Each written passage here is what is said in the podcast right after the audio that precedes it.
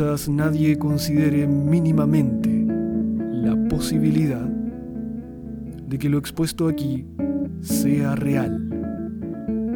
Situación para la que estamos preparados. Lo terrible e inesperado sería que lo comiencen a considerar. Embárquense en este bote, esta nave desvencijada. Embárquense en esta dalca, esta dalca macabra.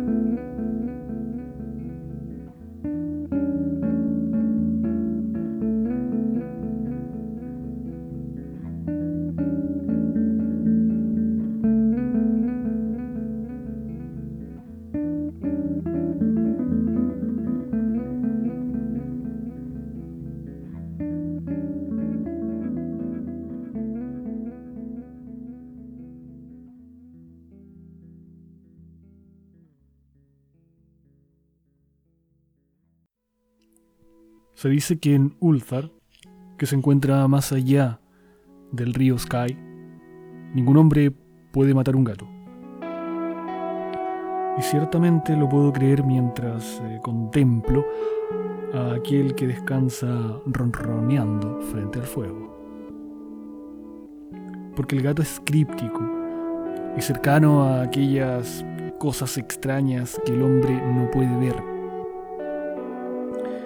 es el alma del antiguo Egipto. Es pariente de los señores de la selva y heredero de los secretos de la remota y siniestra África.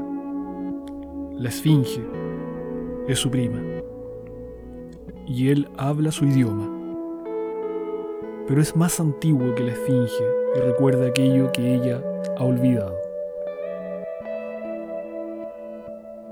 En Ulthar, antes de que los ciudadanos prohibieran la matanza de los gatos, vivía un viejo campesino y su esposa, quienes se deleitaban en atrapar y asesinar a los gatos de los vecinos. ¿Por qué lo hacían? Yo no lo sé, excepto que muchos odian la voz del gato en la noche y mal les parece que los gatos corran furtivamente por patios y jardines al atardecer. Pero cualquiera fuera la razón, este viejo y su mujer se deleitaban atrapando y matando a cada gato que se acercaba a su cabaña. Y a partir de los ruidos que se escuchaban después del anochecer, varios lugareños imaginaban que la manera de asesinarlos era extremadamente peculiar. Pero los aldeanos no discutían estas cosas con el viejo debido a la expresión habitual de sus marchitos rostros y porque su cabaña era tan pequeña y estaba tan oscuramente escondida bajo unos desparramados robles en un descuidado patio trasero. La verdad era que, por más que los dueños de los gatos odiaran a estas extrañas personas, les temían más. Y en vez de confrontarlos como asesinos brutales, solamente tenían cuidado de que ninguna mascota o ratonero apreciado fuera a desviarse hacia la remota cabaña, bajo los oscuros árboles.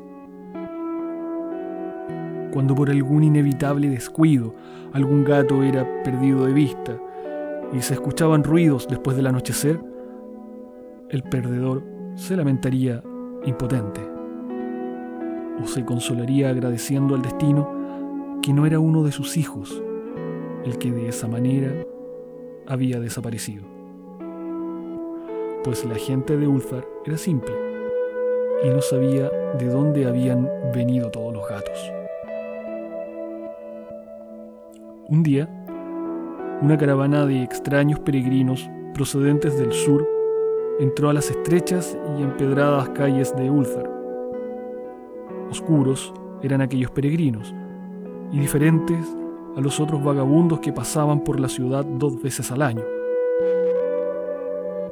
En el mercado vieron la fortuna a cambio de plata, y compraron alegres cuentas a los mercaderes. cuál era la tierra de estos peregrinos, nadie podía decirlo. Pero se les vio entregados a extrañas oraciones y que habían pintado en los costados de sus carros extrañas figuras, de cuerpos humanos con cabezas de gatos, águilas, carneros y leones. El líder de la caravana llevaba un tocado con dos cuernos y un curioso disco entre ellos. En esta singular caravana había un niño pequeño sin padre ni madre. Solo tenía un gatito negro a quien cuidar. La plaga no había sido generosa con él, pero le había dejado esta pequeña y peluda cosa para mitigar su dolor. Y cuando uno es muy joven, puede encontrar un gran alivio en las vivaces travesuras de un pequeño gato negro. De esta forma, el niño, al que la gente oscura llamaba Menes, sonreía más frecuentemente de lo que lloraba. Mientras se sentaba jugando con su gracioso gatito en los escalones de un carro pintado de manera extraña. Durante la tercera mañana de estadía de los peregrinos en Ulzar, Menes no pudo encontrar a su gatito. Y mientras sollozaba en voz alta en el mercado, ciertos aldeanos le contaron del viejo y su mujer, y de los ruidos escuchados por la noche. Al escuchar esto, sus sollozos dieron paso a la reflexión y finalmente a la oración. Estiró sus brazos hacia el sol y rezó en un idioma que ningún aldeano pudo entender, aunque no se esforzaron mucho en hacerlo, pues su atención fue absorbida por el cielo y por las formas extrañas que las nubes estaban asumiendo. Esto era muy peculiar, pues mientras el pequeño niño pronunciaba su petición, parecían formarse arriba las figuras sombrías y nebulosas de cosas exóticas, de criaturas híbridas coronadas con discos de costados astados. La naturaleza está llena de ilusiones como esa para impresionar al imaginativo. Aquella noche, los errantes dejaron Ulzar y no fueron vistos nunca más y los dueños de casas se preocuparon al darse cuenta de que en toda la villa no había ningún gato. De cada hogar, el gato familiar había desaparecido. Los gatos pequeños y los grandes, los negros, los grises, los rayados, amarillos y blancos. Cranon, el anciano, el burgomaestre, juró que a la gente siniestra se había llevado a los gatos como venganza por la muerte del gatito de Menes y maldijo a la caravana y al pequeño niño. Pero Nit, el enjuto notario, declaró que el viejo campesino y su esposa eran probablemente los más sospechosos, pues su odio por los gatos era notorio y con creces descarado. Pese a esto, Nadie osó quejarse ante la dupla siniestra, a pesar de que Atal, el hijo del posadero, juró que había visto a todos los gatos de Ulthar al atardecer en aquel patio maldito bajo los árboles. Caminaban en círculos lenta y solemnemente alrededor de la cabaña, dos en una línea, como realizando algún rito de las bestias, del que nada se ha oído. Los aldeanos no supieron cuánto creer de un niño tan pequeño.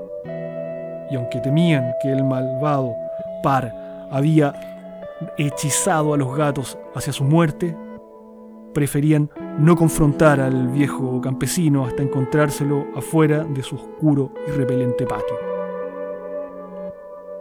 De este modo, Ulfar se durmió en un infructuoso enfado y cuando la gente despertó al amanecer, he aquí que cada gato estaba de vuelta en su acostumbrado fogón. Grandes y pequeños, negros, grises, rayados, amarillos y blancos, ninguno faltaba. Aparecieron muy brillantes y gordos, y sonoros con ronroneante satisfacción. Los ciudadanos comentaban unos con otros sobre el suceso y se maravillaban no poco. Cranon, el anciano, nuevamente insistió en que era la gente siniestra quien se los había llevado, puesto que los gatos no volvían con vida de la cabaña del viejo y su mujer. Pero todos estuvieron de acuerdo en una cosa, que la negativa de todos los gatos a comer sus porciones de carne o a beber sus platillos de leche era extremadamente curiosa. Y durante dos días enteros, los gatos de Ulthar, brillantes y lánguidos, no tocaron su comida, sino que solamente dormitaron ante el fuego o bajo el sol. Pasó una semana entera antes de que los aldeanos notaran que en la cabaña bajo los árboles no se prendían luces al atardecer. Luego, el enjuto Nith recalcó que nadie había visto al viejo y a su mujer desde la noche en que los gatos estuvieron fuera. La semana siguiente, el burgomaestre decidió vencer sus miedos y llamar a la silenciosa morada, como un asunto del deber, aunque fue cuidadoso de llevar consigo, aunque como testigos, a Chang, el herrero, y Azul, el cortador de piedras. Y cuando hubieron echado abajo la frágil puerta, solo encontraron lo siguiente. Dos esqueletos humanos limpiamente descarnados sobre el suelo de tierra y una variedad singular de insectos arrastrándose por las esquinas sombrías. Posteriormente, hubo mucho que comentar entre los ciudadanos de Ulthar. Sat, el forense, discutió largamente con Nit, el enjuto notario, y Cranon, Chang y Zul fueron abrumados con preguntas. Incluso el pequeño Atal, el hijo del posadero, fue detenidamente interrogado y como recompensa le dieron una fruta confitada. Hablaron del viejo campesino y su esposa, de la caravana de siniestros peregrinos, del pequeño Menes y de su gatito negro, de la oración de Menes y del cielo durante aquella plegaria, de los actos de los gatos la noche en que se fue la caravana y de lo que luego se encontró en la cabaña bajo los árboles, en aquel repugnante patio. Y finalmente, los ciudadanos aprobaron aquella extraordinaria ley, la que es referida por los mercaderes en Hazeng y discutida por los viajeros de Nir, a saber que en Ulthar ningún hombre puede matar a un gato.